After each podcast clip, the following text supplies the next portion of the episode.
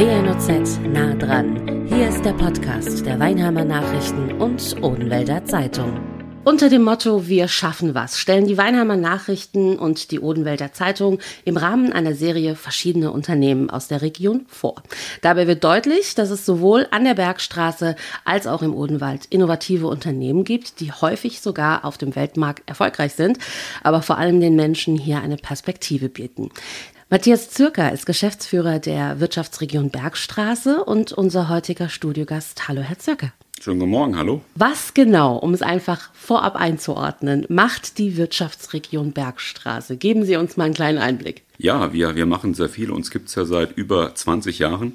Wir sind zuständig für den kompletten Kreis Bergstraße, zuständig ähm, für die Unternehmen, Ansprechpartner für die Unternehmen. Wir betreuen die in allen Lebens-, Unternehmenslagen, sei es, wenn es um das Thema Weiterbildung geht, um das Thema Standorterweiterung, um das Thema Fördermittelfinanzierung, können die sich gerne an uns wenden. Wir bilden so ein bisschen so die Schnittstelle zwischen den, den Kommunen, die unsere Gesellschafter sind, und den Unternehmen und wollen einfach dann den Wirtschaftsstandort voranbringen. Das heißt, wir machen auch noch so Dinge wie Standortmarketing, wollen Unternehmen von außen hier in die Region auch reinbringen, unterstützen die Kommunen bei dem Thema Breitbandausbau, Gigabit-Ausbau, bei dem Thema Gewerbeentwicklung, kümmern uns um die, um die Gründer, tragen ein bisschen auch bei, dass eben auch dann der Klimawandel, weil damit entgegengewirkt wird, haben eine Energieagentur, die die Bürger entsprechend berät und kümmern uns auch dann nicht zuletzt um das Thema Fremdenverkehr, gemeinsam eben mit der äh, oder in der großen Destination Bergstraße Odenwald wollen wir auch dann dafür sorgen, dass eben auch mehr Touristen in die Region reinkommen. Also ein sehr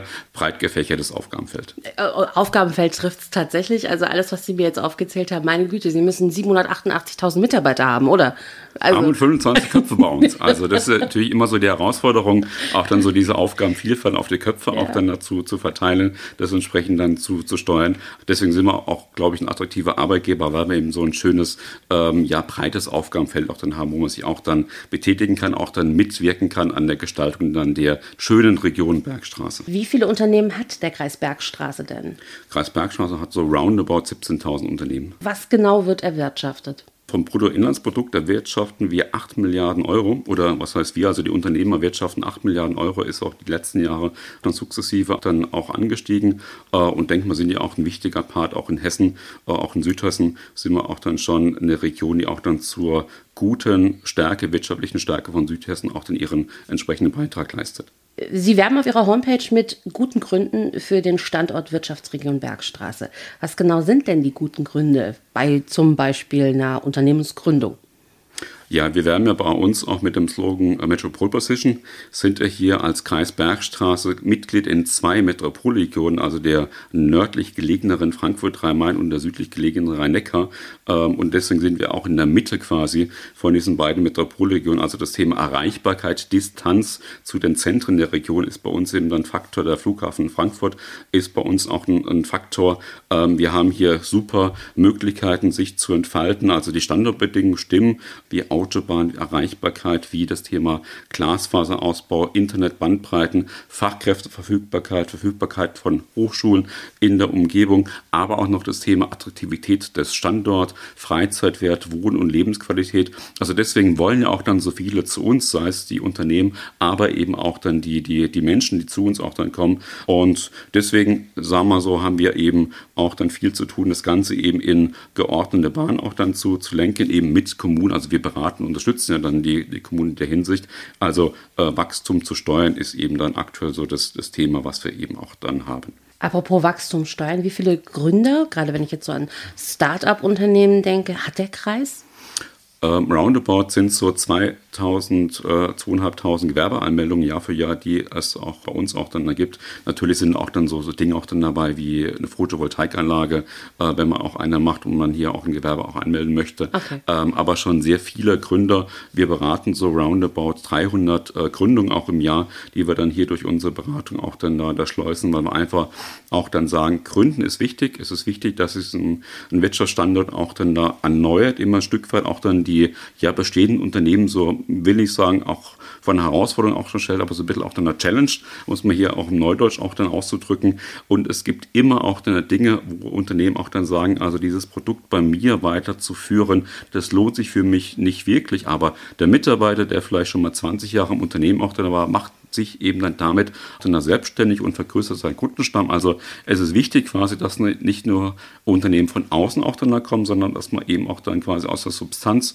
auch die Möglichkeit hat, sich zu wachsen. Und Erneuerung, Wandel ist immer wichtig, weil wenn kein Wandel da ist, ist es Stillstand und der führt relativ schnell auch zu einem Thema Rückschritt. Und das kann auch, glaube ich, keiner wollen bringen. Mit Blick auf die Pandemie mutmaße ich mal, dass sich weniger Menschen vielleicht getraut haben zu sagen, ich gründe eine Firma, ich ähm, wage mich an ein Start-up. Hat sich tatsächlich so herauskristallisiert, dass es innerhalb der letzten zwei Jahre zurückgegangen ist? Oder liege ich da falsch und es haben sich vielleicht sogar mehr Leute getraut? Das ähm, ist etwas indifferent zu sehen. Also vor der Pandemie haben wir schon gemerkt, dass die Gründungsintensität auch dann zurückgeht. Hat einfach die entsprechende Erklärung, dass eben dann ähm, viele Gründer eben dann da eher quasi im ersten Arbeitsmarkt auch dann da bleiben, im Sinne von Angestelltenverhältnis ähm, auch dann da davor ziehen, weil einfach dann die Joblage auch dann so, so gut ist. Wir haben jetzt wieder eine Arbeitslosenquote von 3,4 Prozent, die niedrigste in, in Südhessen, die, glaube ich, zweite oder drittniedrigste in ganz Hessen. Und da bleibt man tendenziell eher im, im Arbeitsmarkt auch dann bestehen. Bei der Pandemie war das ein bisschen indifferent. Da gab es natürlich eben auch bei Unternehmen entsprechende Entwicklungen, wo Mitarbeiter hier nicht weitermachen auch konnten, die sich auch umgeschaut haben. Was kann man denn auch dann da machen? Dagegen teilweise schon so ein bisschen wieder die Gründung auch dann hoch, die jetzt nicht mit dem letzten eigenen Antrieb auch dann, muss man so auszudrücken, auch dann gegründet worden sind, sondern einfach auch dann der Arbeitgeber auch gesagt hat, ich brauche hier eine gewisse Veränderung, ich muss ein bisschen auch dann an der Personalschraube auch dann da drehen. Da sind wieder so diese Gründungen auch dann angestiegen quasi, ähm, wo man eben dann vor drei Jahren eben nicht vielleicht gründen wollte, aber jetzt sich einfach dazu auch entschieden hat, den Schritt zu gehen, weil es beim Unternehmen nicht, nicht weitergegangen ist. Vor der Pandemie waren so diese Gründungen, ich würde mal so ein bisschen umgangssprachlich sagen, aus der Not heraus, ähm, nicht mehr der Fall gewesen. Da waren es wirklich nur noch die Gründungen, wo man auch dann wirklich gründen wollte, weil eben der Arbeitsmarkt auch dann entsprechend gut ist. Aber das wandelt sich eben immer. Aber wie gesagt, was eben auch bleibt, sind wir als Anlaufstelle für Gründer. Also jeder, der gründet, kann äh, sich gerne auch an uns wenden. Wir beraten und unterstützen gerne. Wie genau unterstützen Sie denn? Also Sie beraten, haben Sie jetzt gerade schon gesagt. Was gibt es ansonsten für Möglichkeiten für zum Beispiel die Gründer? Bei Gründer ist es ja ganz auch dann einfach. Bei den Gründen, Gründern geht es auch dann so, dass man eine Idee auch dann hat, ähm, zu, zu gründen. Mitunter haben auch einen Standort, wo man auch dann gründen möchte, sei es in einer eigenen Wohnung, im Haus oder man will auch dann schon mal gleich was anbieten. Ähm, und da gilt es einfach dann darum, quasi mit dem Gründer die Idee nochmal ein bisschen zu, zu feilen, quasi den Gründer auch dann zu hinterfragen oder ihm ja, dabei helfen, sich selber zu hinterfragen. Und natürlich das vorderste Thema bei einer Gründung ist natürlich immer so das Thema Finanzierung. Mhm. Da gilt es natürlich immer zu gucken, quasi, was bringt der Gründer auch dann mit, wo kann man quasi mit, mit einer Bank hier auch eine Finanzierung hinbekommen, wo können aber auch dann nochmal Fördermittel dann so eine Finanzierung auch dann absichern oder auch äh, entsprechend unterfüttern. Viele Gründer haben eine super Idee, haben auch eine Vorstellung quasi, wie sie die Idee auch umsetzen können, aber das Kapital ist etwas, was auch jetzt gerade in der Pandemie dann auch dann noch stärker auch dann gefehlt hat und da können wir einfach unterstützen quasi mit unserem Netzwerk, mit unserem Know-how. Welche staatlichen Hilfen gibt es denn für Unternehmen? Viele.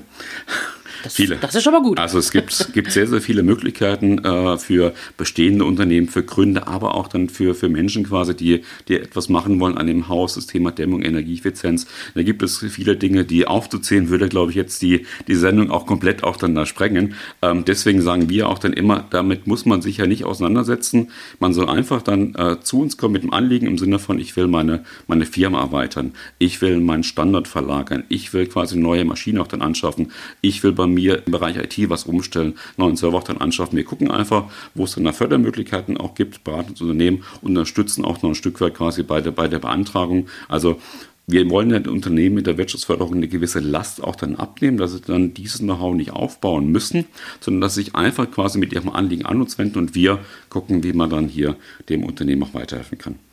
Thema Homeoffice, um ganz kurz bei der Pandemie noch zu bleiben. Ähm, was ist die bisherige Erfahrung oder Ihre Erfahrung mit dem Thema Homeoffice, gerade jetzt so mit Blick auf die letzten zwei Jahre? Also, dass sich Homeoffice verändert hat, beziehungsweise dass viel mehr äh, Firmen es natürlich anbieten, aus der Not heraus, wie Sie es eben so schön formuliert haben, als es mussten, ist, glaube ich, ähm, selbstredend. Aber was ist so Ihre Erfahrung mit den Unternehmen? Also sind dann irgendwie unfassbar viele auf Sie zugekommen? Oh Gott, ich muss das jetzt äh, mit der Homeoffice-Quote umsetzen, aber ich weiß gar nicht wie. sheep beispielsweise. Das ist in der Tat auch dann so und da war es wirklich auch der Zufall. Wir hatten 2019 ein Förderprojekt auch beantragt für auch den ländlichen Bereich bei uns, also für den vorderen Odenwald, äh, wo wir gemeinsam mit dem Odenwaldkreis, mit der, der Integra auch überlegt haben quasi, äh, wie man jetzt das dortige Breitbandnetz auch dann ein bisschen stärker auch dann nutzen kann oder dann stärker den Unternehmen vermitteln kann, das eben auch dann zu nutzen.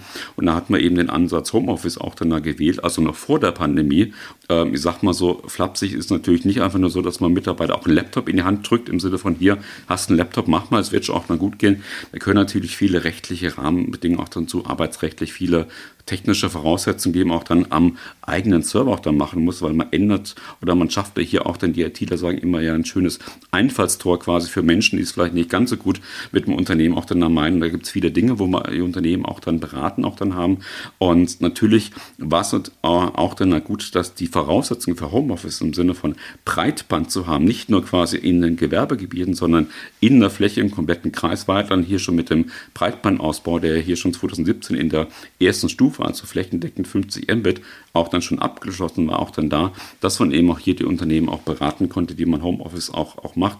Und äh, nicht alle haben es mehr oder minder auf der Not gemacht, viele waren schon vorher mit, mit am Start. Natürlich ist dann die Quote sprunghaft, äh, bei allen auch dann auch, auch angestiegen. Also Unternehmen, die so ein bisschen quasi abseits von Autobahnen auch dann da liegen, also im vorderen Odenwald vielleicht, haben auch einfach gemerkt, wenn ich hier das anbiete, sind die Mitarbeiter ein Stück zufriedener, weil sie nicht täglich auch pendeln müssen. Bei den aktuellen Spritpreisen, wie sie auch ein sehr, sehr starkes ökonomisches Argument, beziehungsweise schaffe ich es eben auch, da Mitarbeiter zu akquirieren, die vielleicht jetzt nicht unbedingt hier im vorderen Odenwald wohnen, vielleicht eine halbe oder dreiviertel Stunde fahren müssen. Und wenn ich denen sagen kann, das muss der nur dreimal in der Woche machen, machen oder dann vielleicht auch dann nur nur zweimal, habe ich natürlich auch als Arbeitgeber andere Argumente und auch dann anderes Potenzial an potenziellen Arbeitskräften, die ich hier entsprechend auch ansprechen kann.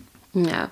Wie ist denn die Kaufkraft im Kreis Bergstraße und was hat sich vor allem in der Pandemie und wie verändert? Also Kaufkraft ist bei uns überdurchschnittlich auch dann äh, hoch.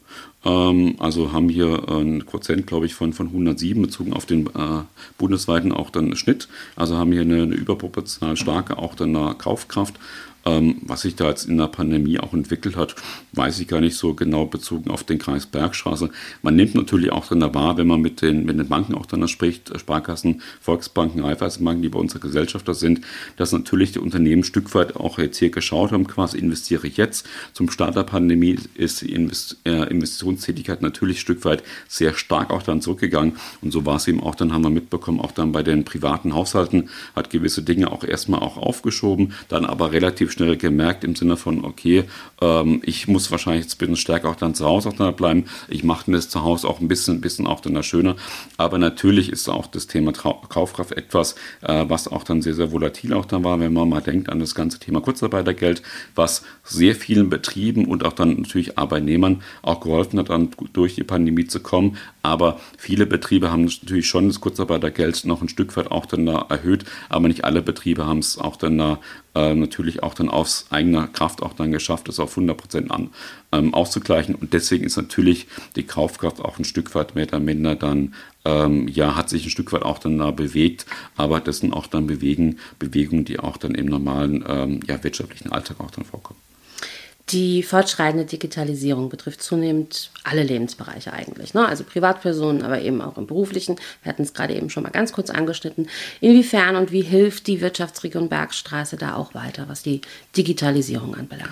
Ja, das sind ja immer so zwei Ebenen quasi. Also einmal braucht man die Voraussetzung, dass man digital werden kann. Ich hatte es ja schon angesprochen, das Thema Breitband.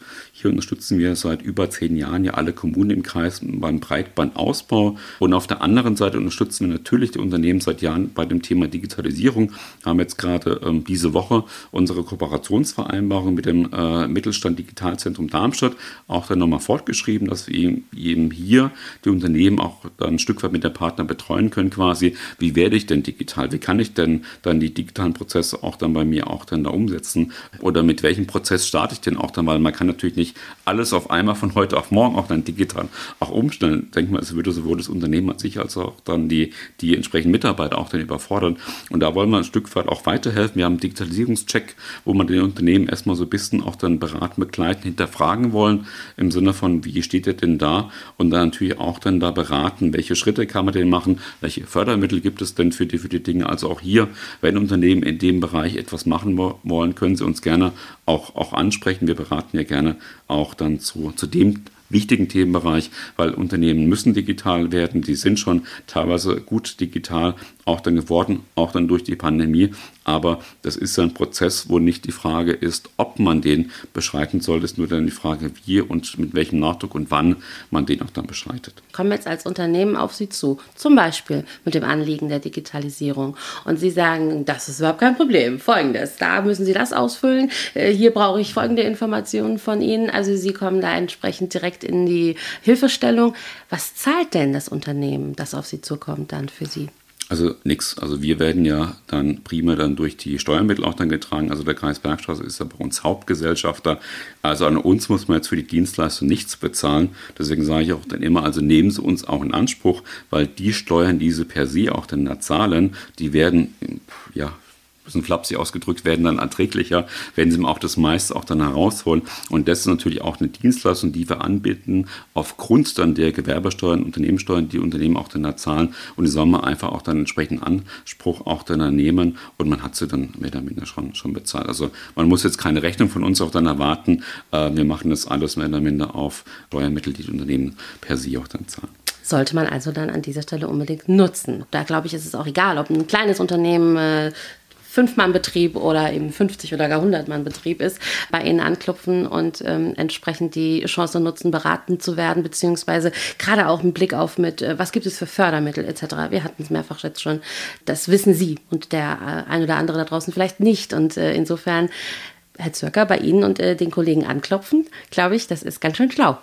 also auf jeden Fall anklopfen. Das einzige Voraussetzung ist natürlich, man muss eben seinen Standort äh, im Kreise Bergstraße auch dann haben oder seinen Wohnsitz im Kreise Bergstraße, wenn man eben auch dann gründen möchte oder sich beraten möchte quasi für das Thema quasi Hausdämmung. Alles andere unabhängig der Standortgemeinde, also alle 22 Standortgemeinden, alle Unternehmen, Bürger aus den Gemeinden sind herzlich eingeladen, sich an uns zu wenden. Die Größe ist äh, unerheblich, also sowohl vom kleinen kleinen Ein-Mann-Betrieb, ähm, der vielleicht auch jetzt erstmal so einen anderen Start auch dann hat als vielleicht das Unternehmen mit 30, 40 Beschäftigten dann da. Also jeder ist bei uns herzlich willkommen, jeder wird auch dann gleich auch dann da behandelt, weil ähm, jeder Mitarbeiter ist oder jedes Unternehmen ist, ist genauso viel auch dann wert und unsere Aufgabe und unser Bestreben ist es ja dann hier alle entsprechend so zu beraten, dass sie eben weiter, weiter gut vorankommen. Herr Zucker, danke für den Anblick und für Ihre Zeit. Alles Gute weiterhin. Ich danke Ihnen. Herzlichen Dank. Alle Artikel unserer Wirtschaftsserie Wir schaffen was findet ihr übrigens gesammelt auf wnz.de unter der Rubrik Mediathek.